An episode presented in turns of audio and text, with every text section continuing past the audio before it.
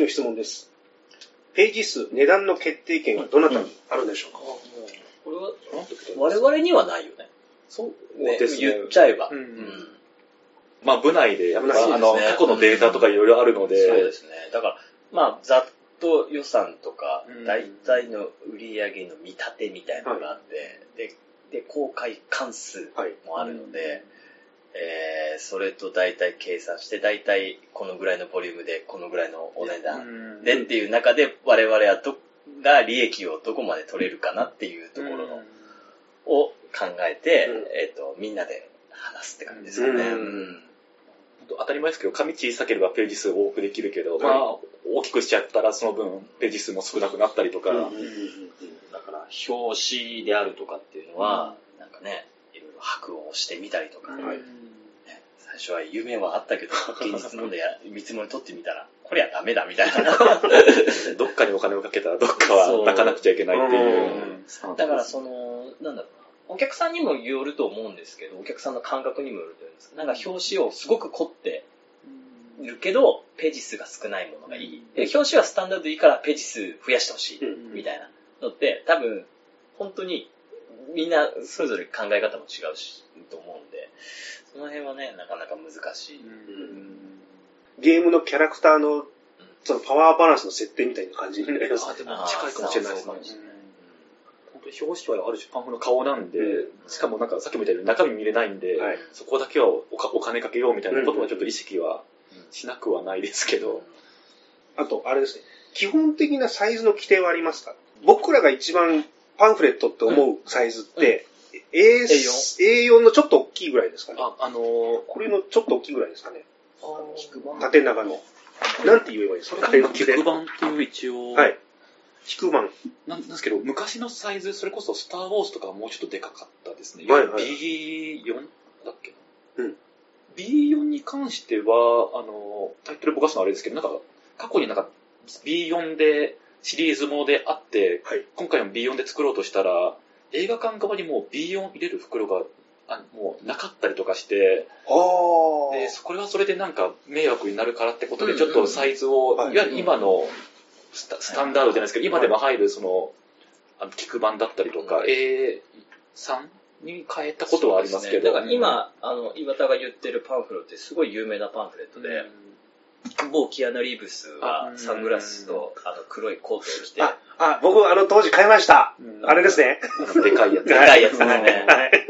そう、あれでかいんですよ。で、あれのイン、まあ映画のヒット、大ヒットっていうのはもちろんあると思うんですけど、そうなんですよね。だからそれは、今、今、あれってとにかく作りにくい、作りにくいし、なんか読みづらいじゃない？ですか。はい置き場所も大変なんです。そうね印刷会社もなんかあのサイズもなんかなかなか作りづらいみたいで、なんかそういう機会もだいぶ減ってきてるみたいなこと聞きまクリしドンキのメニューみたいじゃないですか。あんなでかくてどうすんのよ。た。当時すごいインパクトありました、あれはありま。したよね。だからもう小脇に抱えて持ち帰るしかないよね。規定はないけど、なんかそういうなんか制限みたいなものはちょっとずつあるのかなっていう。あとは、えっと、意識してるのは、例えば、えっと、女性向けはい。の映画って、えっと、その、あれ？今劇場って袋入れてくれるんだっはい。袋も一応有け料ではあるけど。あ、だからそれで、僕は女性のバッグに入るようなうん。ものがいて、A4 って多分ギリ入んない。うん、ちょっ A4 ってやっぱでかいんですよね。と、そうですね。うん。なんで、その、英語とかうん。B5 とか、うん、A4 だとちょっと避けようかなっていう考えが頭に、中にはあったりしますね。うんまあ、なんか雑誌でもあの女性向けみたいな感じでちょっとリサイズした少し小さめの雑誌も販売したりとかするので、うんうんその辺から持ってきたうんアイデアではありますね。基本多いの、やっぱりこの、この形になるんですか？ね。特殊で、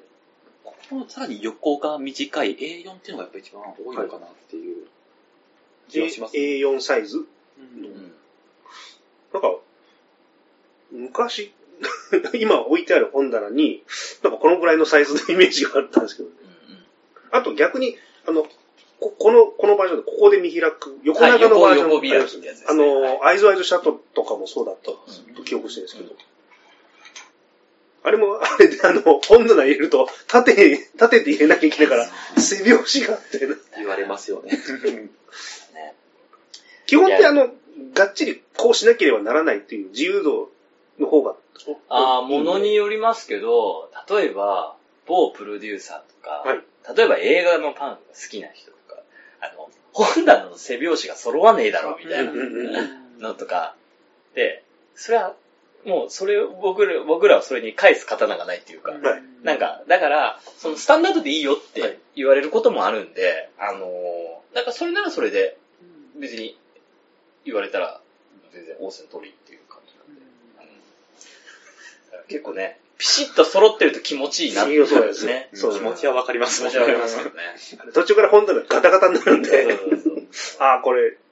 多分、0年代、90年代後半くらいから結構そういう自由度が増えたのかななんて、なんとなくやっぱり印象川勝さんの影響だと思いますあよ。ー。うん。川勝さんが、がね、それこそいろいろやってたものとかって、想定とかって、逆にやっぱスタンダードなものなのかな？なんかこう正方形だったりとか、はい。なんかこうケースに入ってるとか、はい。そういうものって、だから、とにかくスタンダードではないものっていうものに対しての、この、なんだろうな、デザイン的なクオリティの高さみたいな、っていうところがやっぱりあったんで、それの影響は多分今でも残ってるんではないかとは思います。はい。これ、あの、タイトル出していいかどうかわかんないですけど、あの、ジャージーボーイズの、はいはいはい。あれ、パンフレットが、なんか、あ、えっと、LP だ。LP のやつですよね LP ですね。正方形。うんこれぐらいのやつそう。あ、はいはいはい。はいだからまあ、ね、音楽のはいはいはい。映画だから、その LP のサイズにするっていう、ああいう遊び心面白いなと思って。はいはいはいはいはい。音楽もの円盤っぽく作るっていうのはちょっと一個パターンとしてあるかもしれないですね。あの、LP サイズってすごくわかりやすいはい。じゃないですか。あ、LP だってうん。こうわかるんだけど、その、えっと、7インチはい。とかって、なんかちっちゃいなと思うと意外に7インチのサイズだったりはい。もするんで、そういう音楽ものの映画で、意外にその7インチサイズのサイズっていうのが結構あるんで、はい。その辺は、あ、やっぱこの辺気使って作ってるのねっていうのはやっぱりもうわかりますけどね。ちょっとベタかなっていうような、音楽もので LP サイズにしちゃって、今やっぱりそのレコードリバイバルとかもかなりあるんで、うん。かさばらないみたいな。まあ、その代わりなんか CD サイズみたいなのもありますけどね、あの CD ディスクみたいな、あーそうそうそうあいう正方形もあったりとか。あとは、えー、カセットテープに入ってるとか、うん。うんっていうのもあったりもしたんで、うんじゃあ結構これやる、この LP バージョンも多いんですか？やる企画としては。あー、でも、あれだよね、年に一作ぐらいはやっぱり出てくるよね。うん。LP のもののサイズでっていうのは。これちょっと個人的な、はい。はい。洋画、邦画のパンフの仕事はどちらがお好きですか？いや、これ自分、あの、考えてきたんですけど、どっちもどっち、どっちもどっちとか、あの、どっちもそれぞれやりがいがあるなと思ってて、なんかやっぱ、邦画の方はやっぱあの、作り手？あの、それこそあの、監修出しの際に監督だったりとか、はまあ実際に作ってる人たちに見せるっていう部分で、なんかあの、まあ実際その監督に見せて反応があったりとか、はい。するやりがいみたいなものもあるなと思う一方で、まあそうした監修がすごく多い分、はいまあいろんな人から、あの、赤が入り、まあそういうこともなくはない。ただなんかあの、どちらかというと本当に役者さんの卒業アルバム作ってるみたいな、本当にパンフレットって、あの、すべての作業の一番最後に来る、映画撮り終わった後に、改めてこの映画振り返ったとっていうことで、監督だったりとか役者さんに言葉もらうものだったりするするので。そういうまとめてる作業は素直に楽しいなっていう気持ちと、まあ、洋画に関しては逆に素材がない分、はい。素材ないんですけど、努力次第で素材はいっぱい出来上がるっていうかそれこそさっき言ったように海外の情報だったりとかっていうのはいろいろあるので、はい。そうした情報をうまいことを汲み取って、はい。その公式のものを日本に持ってくる。もちろんなんかあの、監視が厳しい作品もはい。あったりとかするんですけど、なかなかあの、小さい作品とかになると、ほとんど情報もなかったりとかするので、はい。逆にこれこそがもう公式の本として作ってあげようぐらいな感じでうんいいのか悪いのか、やっぱキャラクター紹介、あの小さい作品のキャラクター紹介とかってやっぱ自分たちの方で作ってしまっているので、ちょっと大げさなキャッチフレーズをつけたりとか、なんかキャラのイメージをなんかパンフレ、なんか作ってたりとかしてるんですけれど、まあそれはそれで、そさっき言ったようにあのウルトラマンのあのゾフィーみたいなことをやっぱやれてるって部分では、うんなんか普通に楽しいですね。自由度が高い気はしますね。うん。ちょっと、あれですね、工業の醍醐味というか、む大昔ってこう、ギミックでこう、お客さんを驚かすみたいなとこもちょっとあるのかなっていうのは。うんそうですね。これ難しい質問。洋画と邦画どっち好きですかっていう質問みたいなもんで、うんはいそれってまあそれぞれがあるんで。でも、例えば僕がデイビッド・フィンチャーの映画が好きで、はいい、つかデイビッド・フィンチャーの仕事がしたいと思っても、デイビッド・フィンチャーに会えることって多分ないんですよね。なんだけど、例えば、邦画とかだったら、あの、監督に会いたいとか、まあ、本当に存命してる監督であれば、やっぱり、あえて取材できる可能性がある。あの、例えば、ずっとちっちゃい頃からテレビで見た俳優さんに会ってお話を伺いできるっていうのって、まあ、それが一番の醍醐味かなって思いますけどね。ミーハー心ですけど、いや。本当にミーハー心ですよ。で、その、なんだろうな、例えば、実はこの映画の撮影のキャメラのね、スタッフの人だったっていうのって、スタッフプロフィールとか作ってるとわかるんですよね。ああ、あの映画に参加してたんだとか。例えばその、それこそあの、この、あポッドキャストのタイトルにもあるボンクラっていうところで、もう僕ら、ぼ僕や岩田はもうボンクラ中のボンクラで、本当にどうしようもないような なんで、だから、その、えっと、小林年次さんに、はい。あの、お会いしたときに、お黒崎サンダーロードお好きなんですよって言って、ちょっと、その、まあ休憩中だったんで、取材始まる前にこう、なんていうの、あ、温めるじゃない好きなんですよ、つって。本当に君はバカだねってすごい、上 でも、すごい喜んでくれてたんですよね。で、その時に、ああ、こういうのがこの仕事の楽しみだよな、っていう、うん、のとか、すごい思いましたね。やっぱり。あの、本当にテレビとか映画で見てたあの人が実際目の前にいるとか、うん。変え難いうん経験ですね。うん。特にやっぱスタッフ周り、本当にあんまり、監督の名前知ってるし、役者の名前知ってるけど、じゃあ撮影監督、撮影監督まではまだ知ってるかもしれないですけど、そのさらに下って名前知らなかった中で、やっぱ衣装さんすげえなとか、美術さんもあのいろいろと、特にパンフレットってなんかあの美術と衣装さんって一番関わってくださる方なんではあるんですけど、その辺の人たちのコメントを聞いてると、まあ、やりがいも感じますし、なんかこういう人のコメントを世にどんどん出さなきゃいけないなって気持ちには、すごいなるなっていうところはありますね。ありがとうございます。では次の質問です。変わり種パンフレット、何かご存知でしょうか？そうなんですあじゃあ僕が自分で作ったやつ見せようか。はい。2019年日本公開の映画で、えっ、と、ティモシー・シャラメ君主演のホットサマーナイツはい。という映画です。これはですね、ケースはい。があって、ケースの中にパンフレットとカードはい。が7、8枚入ってるというはい。仕様になってまして、えっ、と、これでしかもですね、ケースがですね、VHS っぽいデザインをしてるんですねはい。はいはいこはい。はい。はいあ、本当だ。う懐かしい感じの懐かしい感じの、はいうん。っていうようなものを作ったんですよ。これは、えっと、そもそも、えっと、80年代、90年代の映画かな ?90 年代のアメリカの映画なんで、まあ VHS 全盛、全盛っていうのもありつつ、実はずっとこういうことをやってみたかったんですね。これはビデオの、あの、VHS のっぽいデザインとかではなくて、このポストカードとパンフをケースに入れるっていううん。ので実はこれも結構いろいろ思い出があって、この、ここにまで至ったっていうのがあって、あの、僕が、が上京して1年目か2年目ぐらいに、西川美也監督の揺れるっていはい。う映画がありまして、小田切城、えー、小田切さんと香川照之さんと、はい。で、牧陽子さんか、の映画があって、これと同じなんですよ。ケースがあって、ポストカードがついてて、パンフレットがついてるっていうような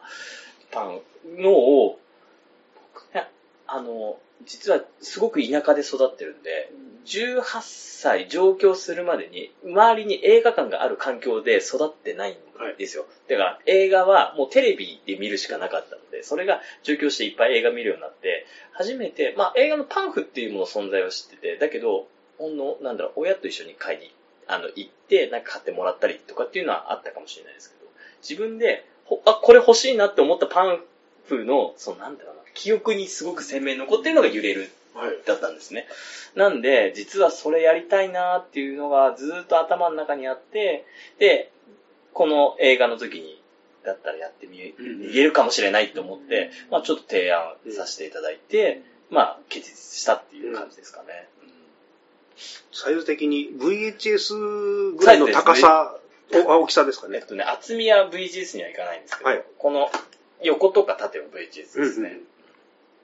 これいいですね。この、ちゃんとポストカードがきっちり収まるっていう。そう。それこそすごい上司を尊敬してるんですけど、まあ上司に本当に配属された時に、一番最初に言われたのは、まああの、読み物じゃなくてよりグッズ感のあるものを作れみたいなことをすごく言われていて、まさになんかそれの最たるものが、そうですね。紙媒体によって本当にビデオを作っちゃうみたいなところで、お客さん側としては、あの、すごいお得感を感じるんですよね。ポストカードついてるっていうのは。そうなんですよ売れるというか、いけるだろう作品だったんで、これはやっぱ、えっと、君の名前で僕を呼んで、の後のティモシー・シャラメの新作っていうのがあったので、シャラメ君の人気がかなり高いような時だったので、これなら売れるだろう、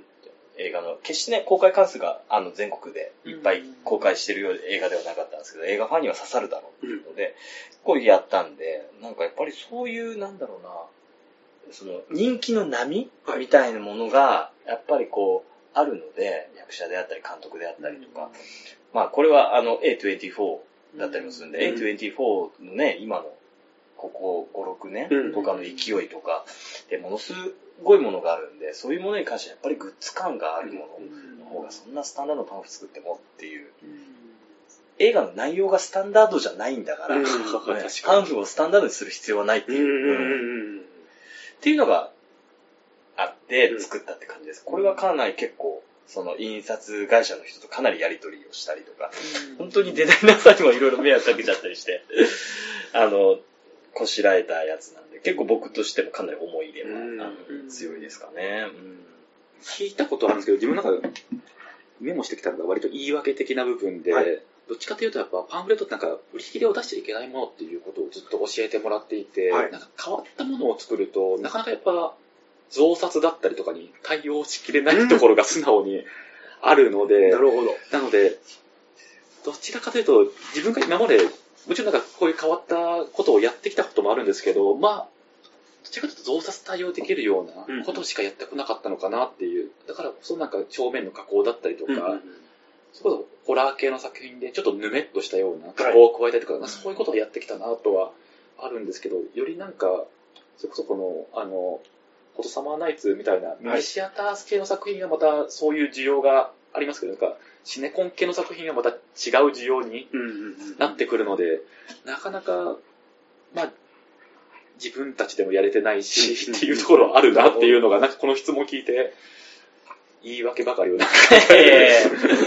いや、それは難しいと思います。難しいんですよ。すごく難しいことなんで。これも、結局、僕らいっぱいアイディアってすごくいっぱいあって、あの、想定とか、あ、これやってみてな、あれやってみてなって言って、とはいえ、その作品の規模とか予算感とかと一緒に、で、それをいろいろ加味した上で、結局ダメなことがやっぱりあるんで、ね。だからこういうのは本当に稀な例で、やっぱこれはやっぱり上司からなんかちょっと変わったことできないかな、みたいな。うんそういうのの中で、やっぱ変わったことやりたいって言われるんだったら、うん。バット振っていいよって言うんだったら振りますよっていう感じ。しかもそういう形にできたと思うんで、本当すごいなと思いますね。特に特殊な加工だと、えっと、これとかって、増刷しなかったんですけど、結局、2週間かかるんですよね。例えば、えっと、えー、今、今ですと金曜日公開、ちょっと前だと土曜日公開だ初日が。例えば金、土、日で売り切れましたって言って、じゃあ月曜日から増刷かけますってなって、お願いしますって特殊な加工って、1週間、2週間後の土曜日とか日曜日に入るんで、もう一回、3週間前に見た見た映画でパンフ売り切れてて、ああ、欲しかったなと思って、行くかなみたいな。うん。うん。まあ、たまたまね、あのー近しい、えあの、見たい映画が、あの、最寄りの劇場とか、まあ都内だったら劇場が多いからいいですけど、地方とかになるとはいなかなかね、そういうのもいかないと思うんで、そうなってくると、やっぱりそれはそれでリスクだよねっていう。映画ファンで週に1回とか、え2週間に1回ぐらい定期的にね、やっ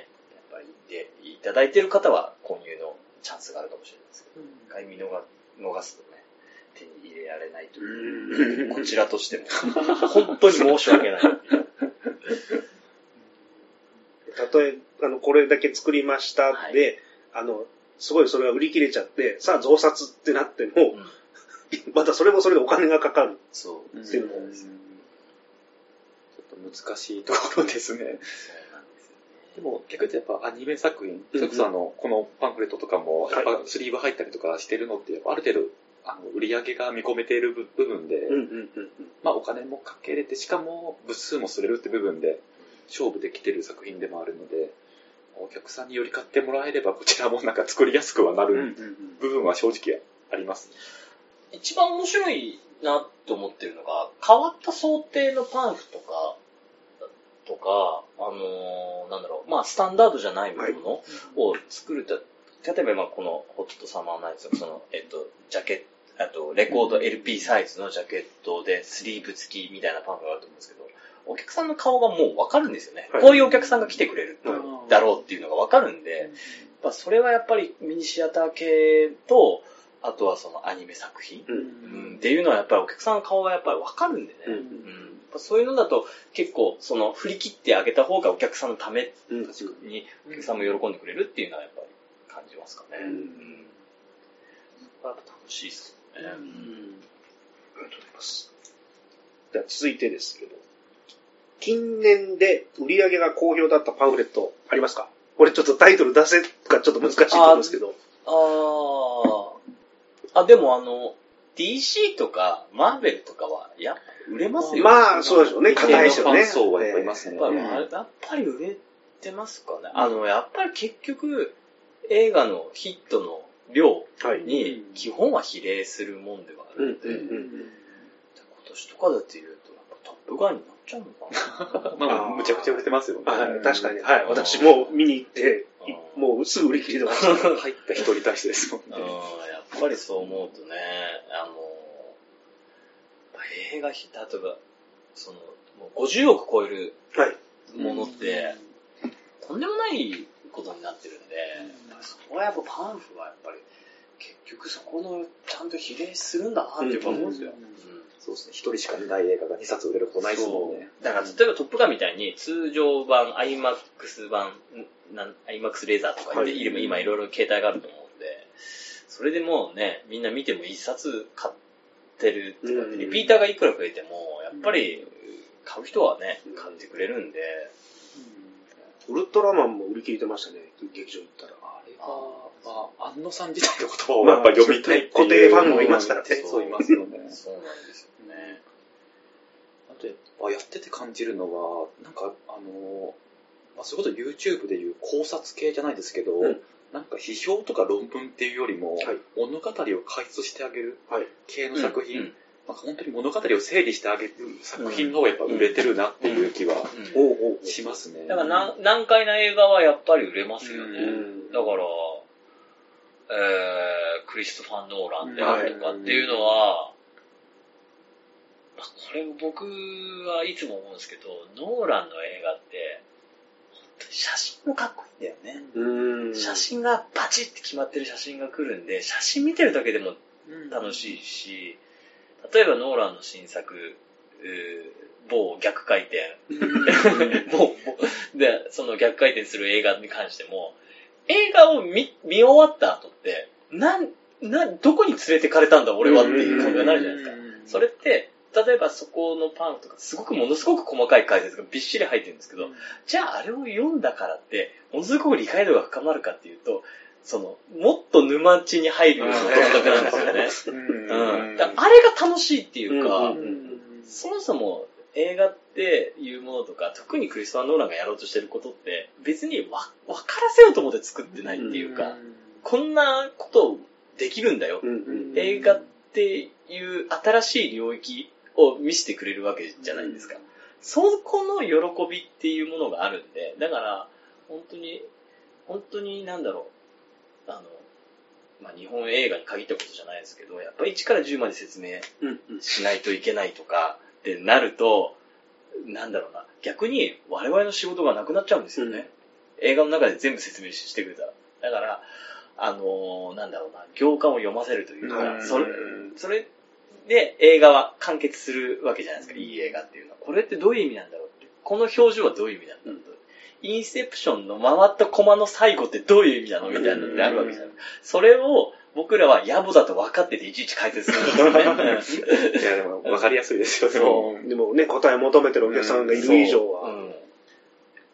だからさっきの相関図の話ってやっぱそれに繋がるのかなって、うん自分があの、はい。まあ相関図だったりとかキャラクター紹介をお願いするのって、やっぱ物語をやっぱ整理するって一番、最初のやっぱ相関図って一番ある気がするので、まあ入れ入れるようにはしてますね。えっと、あの、気になってた質問ですけど、パンフレットは劇場で上映されている期間のみしか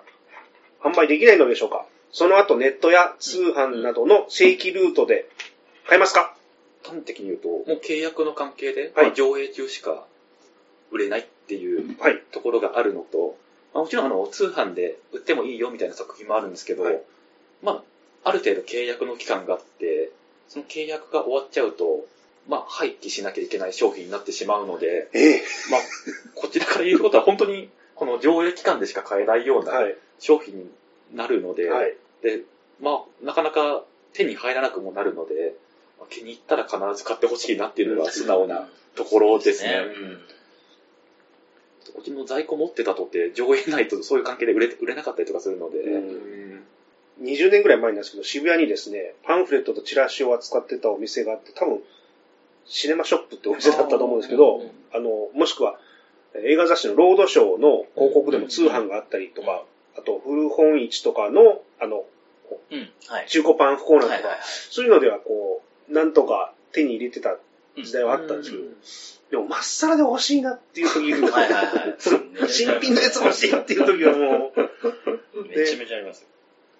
まあ、こっちも通販サイトはやってるので、まあ一応中古を、まあこっちが良しとする、まあしてはいないですけど、まあどんどんやっててほしいなっていう気持ちは素直にあったりとかはしますし、まああえて一応紹介しますけど、あの、大谷図書館はいってところにあのパンフレット寄贈した図書館だったりとかもするので、はいそこで過去のものを振り返って、まああの、読むことはできたりとかするので。閲覧可能。うん。あ多分あの、あれ、国立図書館にも、国会図書館にも、い寄贈はされてるんですよ、ね。あ、そうなんですか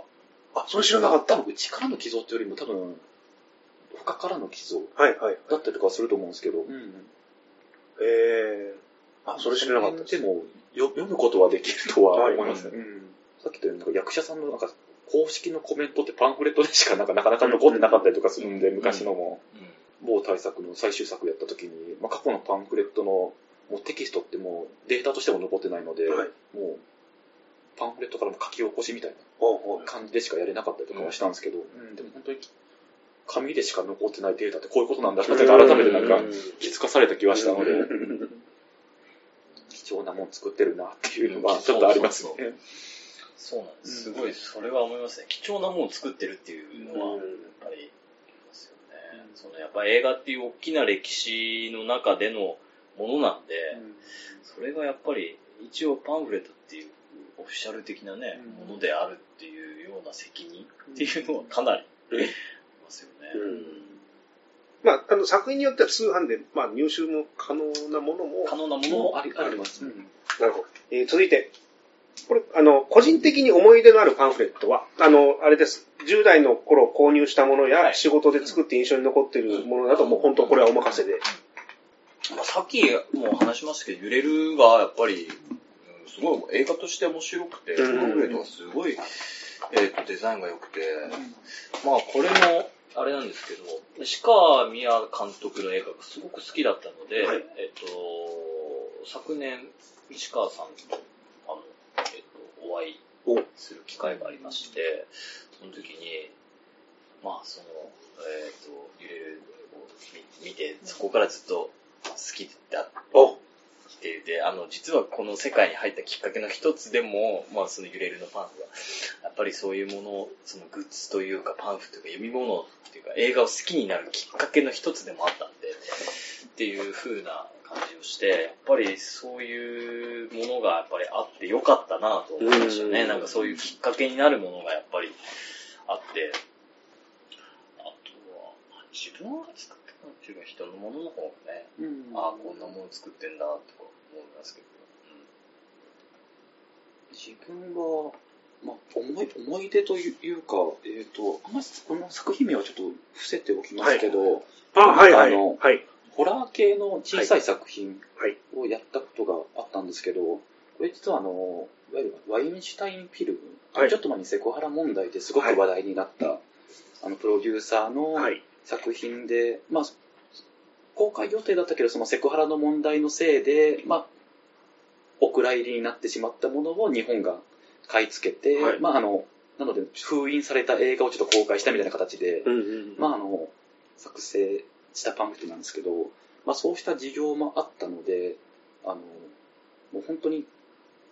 公式の資料が、あの、キャストプロフィールのみはい。で、もう中身を全部自分で作らなくちゃいけないみたいなうわ。ところだったので、あのまあ、しちょっと名前伏せたのは、ある種本当に自分の書いた文章が全て公式になってしまうみたいなところで、かつ、ちょっとデザイナーさんの、あの意図として少しページ数多め、結局68ページになったんですけど、はい。68ページをどうやって埋めようかみたいなところで、いろいろ作った、作って、まあ、それを一定数のなんか評価を得た時になんかすごく嬉しかったなっていうのは、ちょっと思いましたね。なんか、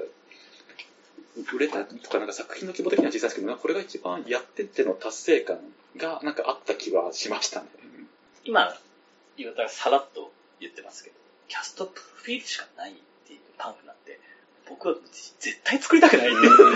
何で埋めりゃいいんだっていう。いや、本当に、あの、結局あの、宣伝会社の方がうまいこと監督の G メールのアドレスをなんかネットかなんかに落ちてたのを見つけてくださって、はい。そこ経由でうまくインタビューをお あの依頼してもらえたので、あ、元68ページ数4ページ公式のはい。あの監督のコメントがあるってことでよかったんですけど、それがなかったら本当にいい加減なことを68ページ書いてるようなものになったので、すごいヒヤヒヤ感はあったりとか、すごいギリギリのラインでやってますね。でも、なまあ、だからこそ映画と派生あの派生したようなことを、あの、この中にあの、村上ロックさはいんにちょっとあの、ホラー的な階段をちょっと作ってもらって書いたりとかはしてたので、まあ、それなんか遊べるっていう意味でもちょっと面白かった部分ではありましたけど、ここれ、これでもいいんだなっていうのは、まあ、よくはないですけど、旗から見ててよくやるなと思って。でもそれができるっていうのがすごいですよね。うんうんアイデア試合アイで。デア次第で。ななんだろう、なんかいい意味でも悪い意味でも、あの、ちょっとさっきの石川さんのコメントとも繋がるかもしれないですけど、なんかいい映画って本当見なくてもある程度なんかこれやりたいっていうのが、うんある程度浮かんでくるっていうのはあったので、まあある種この作品も、まあすごく特徴的なジャンル映画ではあるので、まあこれっぽい、あの、雰囲気で作ってこうみたいなところはイメージとかできたので、それはなんかあるのかもしれないですね。うんうんはい。ですありがとうございます。あの、ちょっとものすごい素人質問で申し訳ないですけど、ここ最近なんですけど、紙質独特なものがすごい増えたなと思うんですけども、あの、なんていうんですかね。これタイトル出していいのか、ジョーカーのはい表紙だとすごいザラザラしたやつとか、イットだと、あの、1枚目がすごいあ、なんていうんですかね、霧がかったような。ーなんか包装紙みたいな。うん。トレペってやつですね。トレペトレーシングフレーバーってやつですね。昔はそういうのなあんまりそういうの見分けなかったんで、あ、面白いなと思ってるんですけど、うん。ああいう紙の種類って、結構いろんなサンプルがあって、今度こういうの使ってみようとかってやってらっしゃるんですかね？えーありますし、デザイナーさんがこういうことやりたいんだけどどうかな、みたいな。うんうんうんやって、ちょっと面白そうだねっていうのでやってみたい。まあさっきの紙の加工の話にもありますけど、なんかやっぱ紙変えたりとかっていうのは、やりたいなっていうのは、うんありますよね。うんだから特にその、えっ、と、ジョーカーって、ホアキンのジョーカーですもんね。はいホアキンのジョーカーであるとか、今年のバットマンはい。とかって、ああいうものって、もう、手に取った瞬間に、おー、なんかってことやってんなっていう、っていう感じ。だから、映画自体がすごく DC っていうのの、バットマンとジョーカーですかね、はいど真ん中の映画をやってる時に、なんか変わったことをやんないと、っていうのも多分ね、あると思うんで、うんそう思うとやっぱ、ああいうことは、ね、全然どんどんやった方が、お客さんは、うんお。客さんが反応してくれるんだよね。まあまあ、わかりやすいところですね。そうそうそうそうあと、まあ、さっきのなんか一人で仕事してるかの質問につながるところだと思うんですけど、まあ、もちろんデザイナーさんとも一緒に仕事してるんですけど、やっぱ一番の見方って実は印刷会社、紙屋さんだったりとかするので、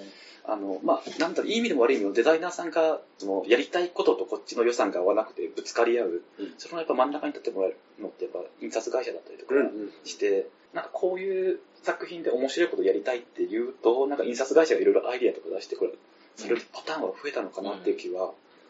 しますね。今、ふっと思い、タイトル思い浮かばないですけど、タイトルのとこだけ、ちょっと指でなぞると、ちょっと刻印っていうか、ちょっと浮いてるようなは感じの人がいはいはいはい。ぷくってなってるようなやつはい。ああいうのありますよね。ああいうちょっとした遊び心が面白いな。うん。まあ、紙だからこそ、ちゃんとできる表現の一つとして面白い。で。あでますさに肌触りっていうのはすごく意識してる部分ではありますね。ありますね。あと、その紙を選ぶときに、まあ単純に言うと、ザラザラした紙うん。とツルツルした紙っていうのが、まあ大きく分けると大体その二つなんですけど、それって映画の特性とか映画のルックはい。から、こっちの方がいいんじゃないこっちの方がいいんじゃないかとかいうのがあるんで、そこの選び方とかっていうのは、すっごい考えることはありますね。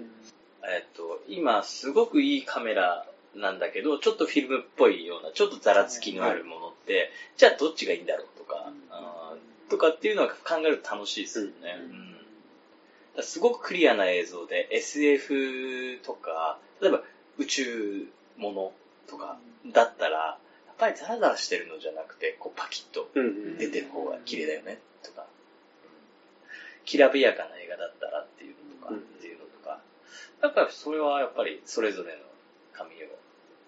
か考えたりとか、あと、あの、ホログラム、光らしたりとか。えー光らしたりとかっていうのを、そういうことはよく考えますよね。これも結構、これが多分光の中で一番光が目立ってる。うん。これな、なんという加工になるんですかね？多分ホロホログラム。ホログラムうん。で、本当にいろんなホロがある中で、なんだろう、あの、まあ、本当にこっちの話になりますけど、あの、割と、後ろが明るいとホログラムってあんまり効果がないはいったりとかするので、まあ、作品的にはもっと繊細な作品なんですけど、ちょっと荒々しいホログラムにしても、あえて光ってることを見せる。特に子供向けの作品ではあるので、うんうんまあ、子供が光ってることが分かるっていうことを、ちょっとアピールして、うん、つけたりとかはしてますね。これあの、言葉で説明するとなんて言ったらいいんだろう。あの、ビックリマンシンシールですヘッドのヘッドシールの、えーっと、その、ピカピカしたとこを、えーまんべんなく散りばめたようなはい感じです。ね。ですね。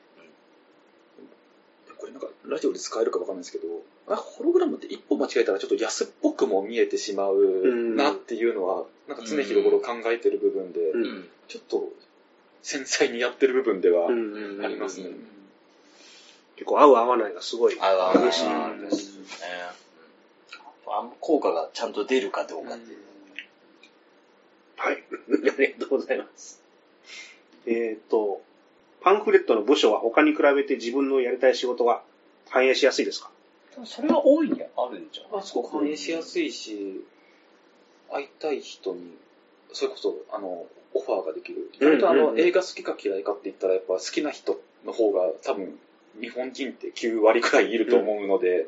こそ、あの、自分の好きな作家さんだったりとか、うん。うん。まあ、お笑い好きなんで芸人さんとかに、うん。まあ、この映画見て感想を教えてくださいみたいな感じで、そうね。依頼することは多いなっていう気はしますね。あ、それいいですね。それを自分の好みでいけるっていうのは、うん。まあそのセンスは問われるとこあるけども、マッチングした時のどうよっていうのは、そうだからあといっぱい、なんか、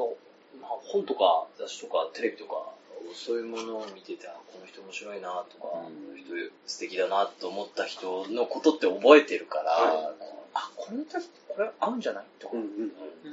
そういうので結構アタックしたりとかっていうのがありますね。他の人の作ってるパンフレットでも、なんか想定っていうよりも、あ、映画評論会外のこの人当たったんだみたいなところで、なんかすげえなって素直に思ったりとかはしますね。ね、映画のことなんで映画のライターさんが一番映画についてはお詳しいですけど、そこの映画はもういろんなものがバックボーンにあるんで、うん。そこをやっぱりその専門的に研究されてる方でとかっていう話聞くのは面白いですよね。うん。うん。やっぱり自由度高いからいいっすよ。ね。技術高いですよ。あと、ごめんなさい。これもう素人質問で申し訳ないですけど、パンフレット業界ならば常識だけれども、他の出版業界から見たら変わってるなっていうものは、ことがあれば教えてください。これ実は自分分かんなかったんですよね。なんかさっき、あ、よう出してきたなっていうのはあったんですけど。そうですね。冒頭にちょっとおっしゃってた、うんそねの、続きものとかはないっていうのは。そうなんですよ。続きものがない、すごくああるんですよね、それが。だから、その雑誌じゃないし、だからその本でも本屋で流通してないんで、はいすごく、なんだろう、今、ちょっと一個前の話に戻ると、生存期間が少ない。はい。劇場で公開してるのって、まあ、その、リバイバル上映とかがあったとしても、ね、やっぱ3ヶ月から半年とかじゃないですか。それの期間で、例えばそれが通販がないとしたら、そこの期間でしかうんもう世に出ないって、やっぱり、すなんていうのかな、えっと、手に触れるような人が少ない。うん。で、しかも映画館で、今それの見本が手に取って見えるかって言ったらそういう劇場も多くないんで、うんだから買う意思がないと手に取らない。から、すごく、なんだろうす、自分たちですごくい意識的にしてるのはすごくニッチな仕事してるなっていうのは、うん、ありますね。その中で月1冊以上はやってるので、まあはい。年間12冊ぐらいなんか作ってるっていうことを思うと、うん。なんか量的には多いんじゃないのかなっていう気は。あと、これは出版というか他の編集者とかの、まあそのどういう本を作ってるかにもよるんですけど、僕らってすごく月秋葉の専門知識で戦って、例えば、えーっと、なんだろうな、お仕事ものの映画とかってあるじゃないですか。その仕事のことについてめちゃめちゃ勉強して、はい。めちゃめちゃ詳しくなってるんですけど、その映画終わっちゃったらもうスコーンってやって、もう次のことをやらなきゃいけないとか、はいは例えば音楽映画で、えっと、60年代、70年代、80年代、90年代とか2000年代以降とかってあるじゃないですか。そこの、ここの音楽がすごくフューチャーされていて、その音楽のことについてものすごく勉強したりとか、えー、例えば、え英語の歌詞なんで、か、実は歌詞はこういう、こういうこと言ってるとかって、すごい勉強するんですけど、その、好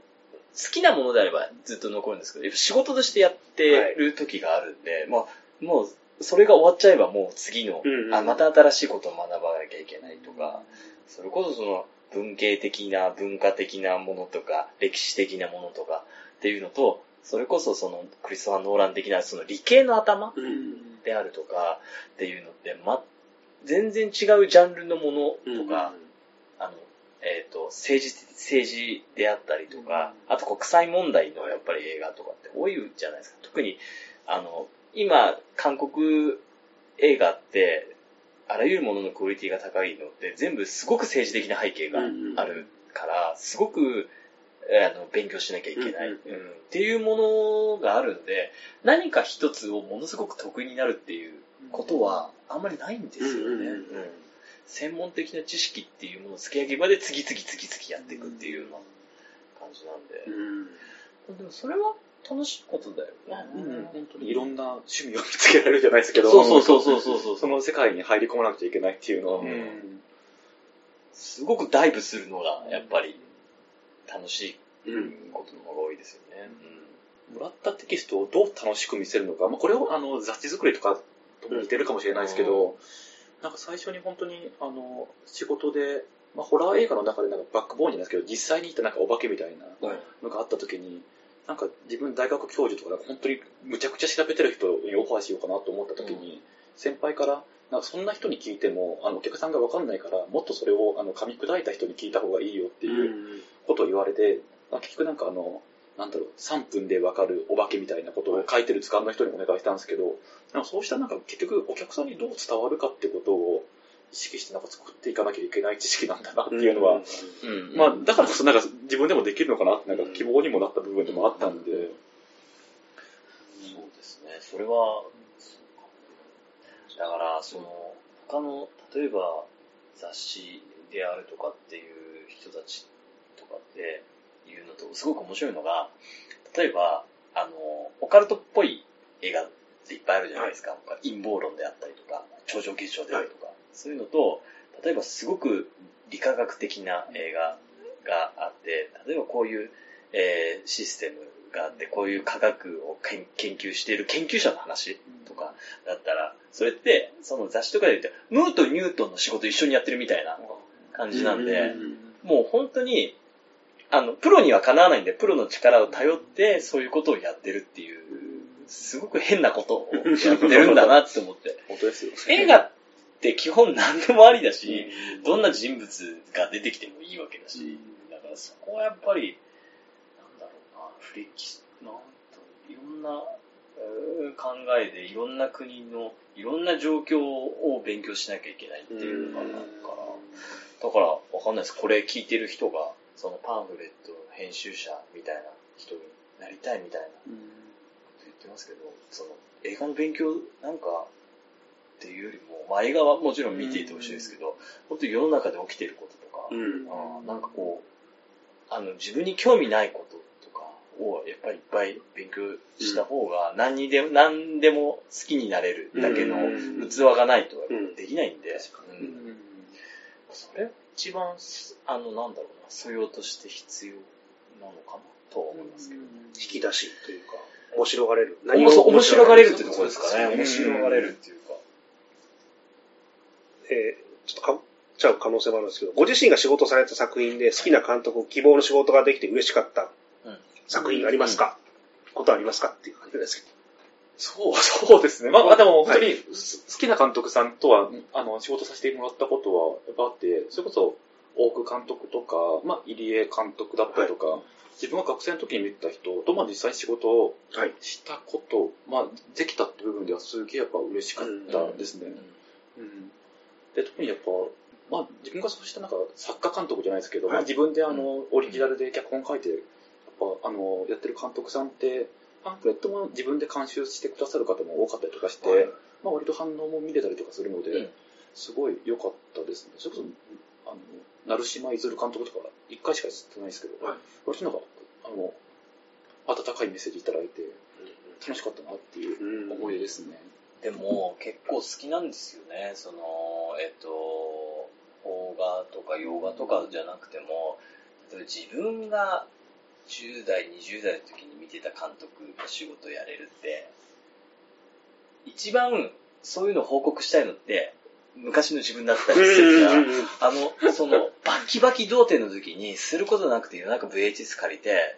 テレビとか見てるわけじゃないですか、そういうの。人肉まんじゅうとか、殺し屋市とか見てて、キャッキャッキャ言ってた自分がいるわけじゃないですか。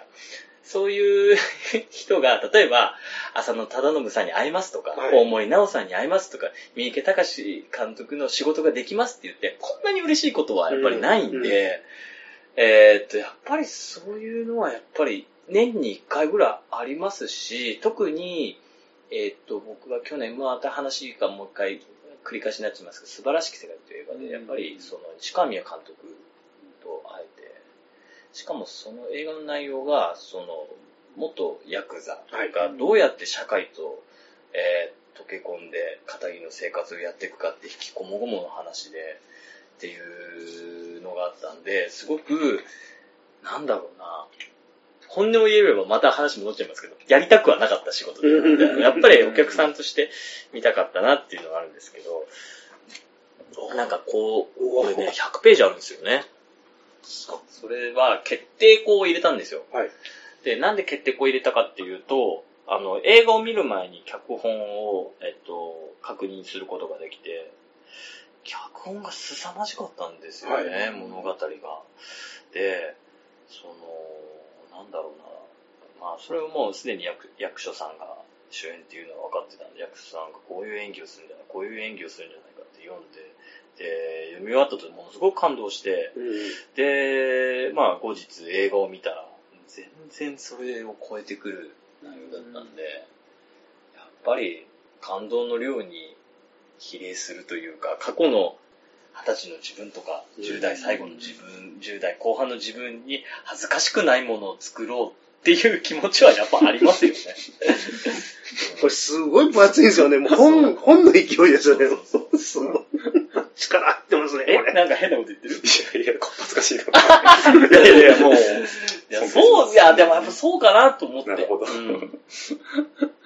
まあまさかこんな仕事してるとは思わなかったですいや、ほんとまさかで、まさかなんですよ。ね。でも映画好きにとって本当羨ましい。確かに向向いてた仕事だなっていうのはすごい、あ、向いてるかどうかっていうのはあれですけど、好きな仕事だったなっていうのはすごいやってて感じますね。そう、そうですね。だから、えー、いいなとか、やっぱり映画好きの人からね、はいやっぱ言われることは多いですけどね。だけどね、自分が本当に好きでパチンってくる映画なんていうのは、まあ2年に1回ぐらい。なかなかないですね。でも、でも好きになるんで、うんうんやっぱりそれは。まああと、生みの苦しみもあると思うんですよ。そですそのよ一一冊のパンフを作るのにも、完成させるにも、そうですね。時間の制限があったりとかもあるんでしょうし。確か他の仕事と比べるのもあれですけど、やっぱり映画に関わってるっていうのって大きいし、うんしかも、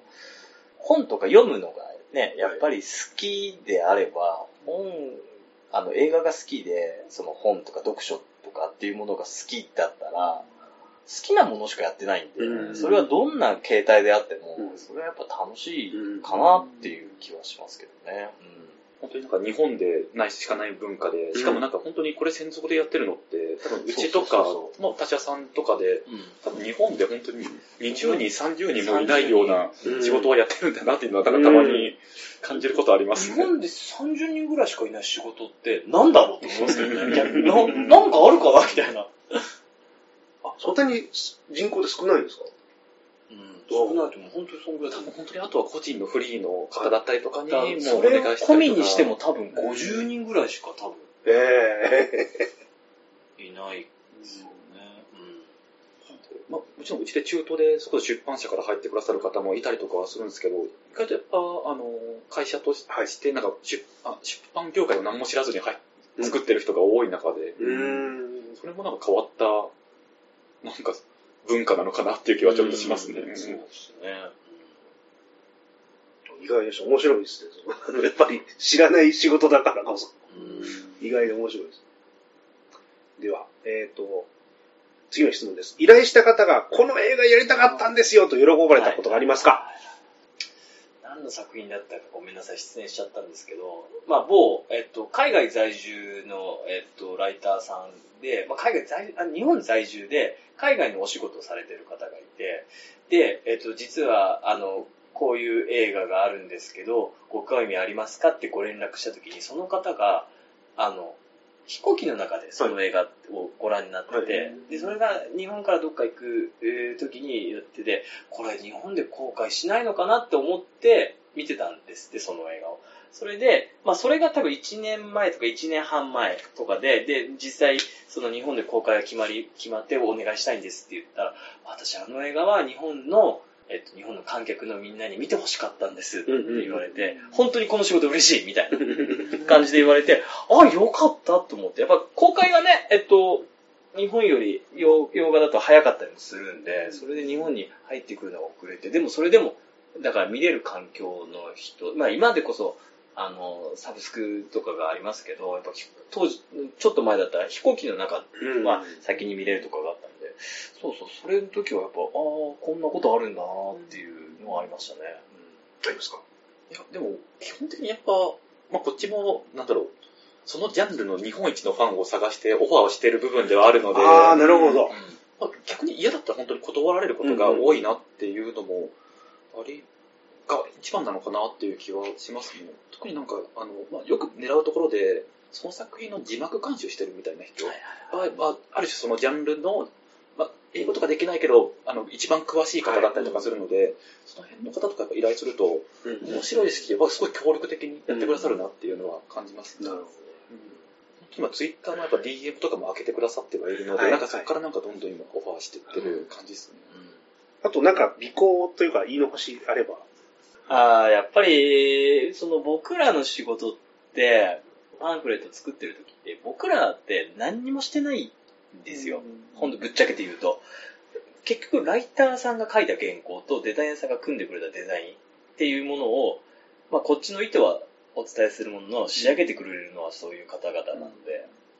実際的に何かをこう、ものすごくやってるかって言ったら、ね、そんなわけでもないから、本当に人に迷惑かけて できてるものなんで、本当に、だからお客さんにもそうですけど、本当に、あの、いつもいつも申し訳ない気持ちの方がありますね。だから、あくまでも裏方なんだな、我々はっていう。うん。その中で、まあ、石川さんわかんないですけど、自分がやっぱこの仕事で一番うれ嬉しい瞬間っていうか、出せからの瞬間って、もう素直にあの、素材渡して、まあ、デザイナーさんが組んでくれた、まあ、最初のレイアウト見る瞬間なんですよ。もちろん荒いものもあるんですけど、本当に写真10枚しかない中で40ページ作れみたいな、こっち、ことをこっちが無理に、あの、下にも関わらず、なんかすげえのが変わってくる瞬間って、まあ、達成感というよりも安心するみたいなところで嬉しいのかもしれないですけど、やっぱその瞬間が一番ありますし、もう本当に自分が編集してるというよりも、デザイナーさんがうまくごまかしてくださってるっていうのが、仕事やってて一番感じる部分なので、うん。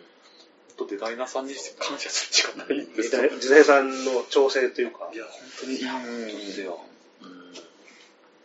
でも、今、岩田が言ってましたけど、やっぱりデザイナーさんが一発目のレイアウトが上がって、うん。PDF 開く瞬間、みたいなのは、一番ワクワクうんするし、不安もあるし、ドキドキもあるし、どうしようって思う時もあるんで、まあいろんな感情合間でって、パッて見た時に、その、えーなんだろうな、それ見て、わあすごいって思う。思うと、この勝負勝ったなっていう感じ。あります、あります。うん。一回、だからデザイン上がるまでって、まあ2、3週間ぐらいはいあるかな。だいたい。うんまあ3、3、2、3週間あるから、その間って、まあいろいろ原稿をこういう送ったりとかこういう風にしてくれって言ってるんですけど、基本はもうちょっとお任せしますって感じなんでうん、お時間を渡して、あの、ご自由にやってみてくださいっていう感じなんで、やっぱりね、そう思うとどうやって料理してくれるんだろうっていう、うんそのやっぱり2、3週間楽しみで待ってますからね。うん。そうなんですよ。で、じその時ぐらいになると、いろんなやんなきゃいけないことが重なってくるんで、はい。動き出しの2、3週間で、で一番結構疲れてる時期だったりもするんで、疲れてる時に、かっこいいデザイン上がってくると、よし、もうこれ最後まで頑張んなきゃな、みたいな。特にこのラジオで出てくださる方で言うと、やっぱ中平さんとかって本当になんか遊んでくださるので、あの人うん写真をちゃんと。うん。ワクワク感ありますね。ちょ僕とかも中谷さん、もうずいぶん長い間お仕事させていただいてるから、い、ろいろわかるんですけど、ここまでやれって言ってねえよみたいなことまでやってくれるから、もう本当に嬉しいというか頭上がんないっていうか、もう想像の上を超える、ああ、ここまでやったんだ、やってくれとは言ったけど、ここまでやってくれるんだみたいな。やっぱ、うーん、嬉しいですよね。うんうん。本当に。そういう喜びっていうのがやっぱりそこには結局。まあ、その、さっきも言いましたけど、連載をしてるわけでもないし、はい雑誌を作ってるわけでもないんで、人と人とのやりとりっていうのがすごくショートスパンで終わっちゃうことももちろんあるんですけど、まあ、その中でもね、やっぱりこう、コミュニケーションを取ったりしてて、やっぱり楽しい。そこがやっぱりね、味方を増やしていくのはやっぱり、ね、そうですね、本当に味方増やしてて感覚です。いろいろ言われると辛くなってくれるときに、助けて、なんだ、大丈夫？はいみたいなこと言ってくれるような人がいるっていうのは大きいですよね。感じます。なんかいい感じでまとまったんで、じゃあ、そろそろまとめて言っていいでしょうか？はい。はい。えっ、と、まあ、日本独特のパンフレット文化ですね。あの、まだレンタルビデオがなかった時代とかもそうなんですけど、せっかく劇場に足を運んだので、まあ、ある意味旅のしおりとして、まあ、映画の追体験のアイテムとして、あの作品を奥深く知りたいという欲求のために、みんなが欲しているのか、なぜか今日まで続いているという不思議な文化なんですけども、まあ、今回あの、パンフレット一冊作るのもすごい大変と わかりましたので、え、あの、今後とも皆さんぜひですね、あの、パンフレット、劇場で買っていただきたいなと思います。お願いします。はい。あの、今回本当貴重なお話をありがとうございました。ありありがとうございました。